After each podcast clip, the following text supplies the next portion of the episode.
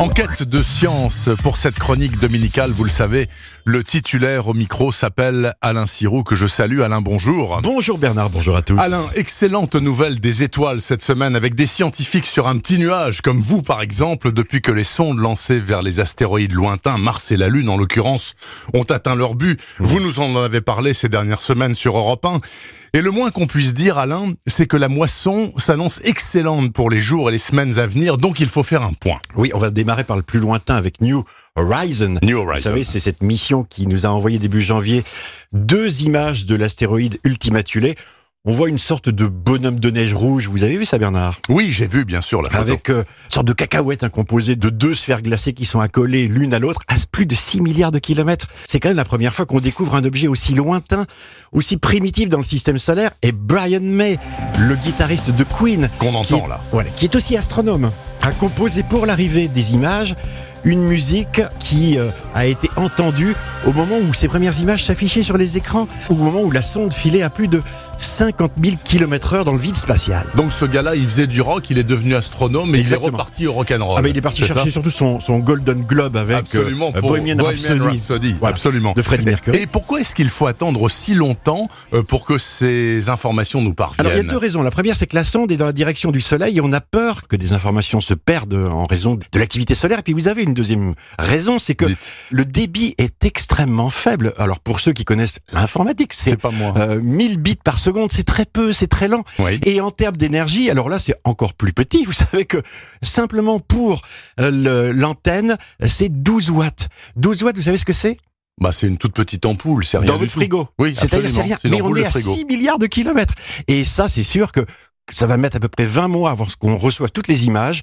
Mais il y aura, je vous l'assure Bernard, des surprises. Il y a intérêt. Ultimatulé d'ailleurs n'est pas le seul astéroïde sous la loupe des scientifiques, il y en a d'autres. hein. Non, on a deux missions euh, spatiales en ce moment qui sont arrivées à destination. Le 31 décembre, c'est une mission américaine qui s'appelle Osiris-Rex et qui s'est mise en orbite autour de l'astéroïde Bennu. Alors Bennu, c'est un petit caillou. euh, C'est 500 mètres de diamètre. Il est proche de la Terre. hein, c'est Ils ont 110 des millions de kilomètres.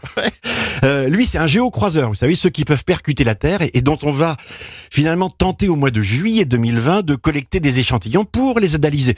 Et puis la seconde mission, alors là, vous la connaissez, c'est Hayabusa 2. C'est les Japonais, ça. vous les, vous les connaissez, toujours autour d'un d'un astéroïde, un autre petit astéroïde. Et cette fois-ci, ils vont tenter de collecter des, des poussières à la surface en, en la frôlant et puis en tirant un projectile dessus au printemps prochain, avec pour objectif de ramener des échantillons sur Terre en 2020. Et puis bonne nouvelle aussi sur la planète Mars où le CNES, l'agence nationale française hein, d'exploration spatiale, annonce une première mondiale avec le succès total du fonctionnement de son sismomètre. Vous nous en Voilà. avez parlé aussi. Alors ça c'est fait. Oui. Ça date d'il y a Ça, ça quelques heures. Ça marche. Il reste plus qu'à coiffer, euh, je dirais, le sismomètre d'une sorte de bouclier protecteur contre le vent, les variations thermiques. Vous voyez, une sorte de cloche à fromage. Oui. Et puis on pourra à ce moment-là écouter les tremblements de Mars, euh, en déduire la taille euh, du noyau, sa nature, le manteau, la croûte, etc. Bref, encore une fois, il y aura des surprises. Quant à la Lune et aux Chinois qui ont posé un petit robot sur la face cachée de la Lune, eh bien l'exploit n'est pas seulement scientifique selon vous. Non, parce que c'est une démonstration de force. Vous savez, il va falloir compter avec la Chine. C'est ça que ça dit. Demain, et pas vraiment euh, de façon légère. hein. C'est-à-dire que l'Empire du Milieu dit clairement à ses habitants, à ses voisins, aux puissances occidentales qu'il va falloir compter avec la Chine. Oui. Aussi dans le spatial. Aussi dans le spatial, puisqu'en 2018, figurez-vous que la Chine a pris la tête du nombre de lancements réalisés dans le monde, devant les États-Unis, la Russie, l'Europe. Bon, alors pour nous en Europe, l'année c'est Ariane 6. Mhm. On va lancer, c'est la date objective d'Ariane 6, on devrait lancer Ariane 6 en juillet 2020. Cette année, on va tester les moteurs, finir le pas de tir, etc., etc. Donc c'est une grande année pour l'Europe sur cette fusée.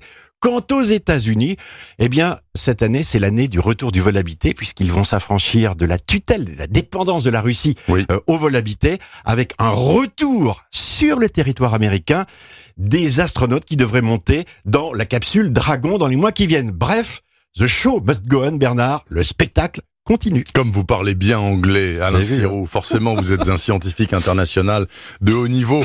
Merci beaucoup Alain, je vous Merci. souhaite une très bonne semaine Bonne scientifique. semaine. À la semaine prochaine.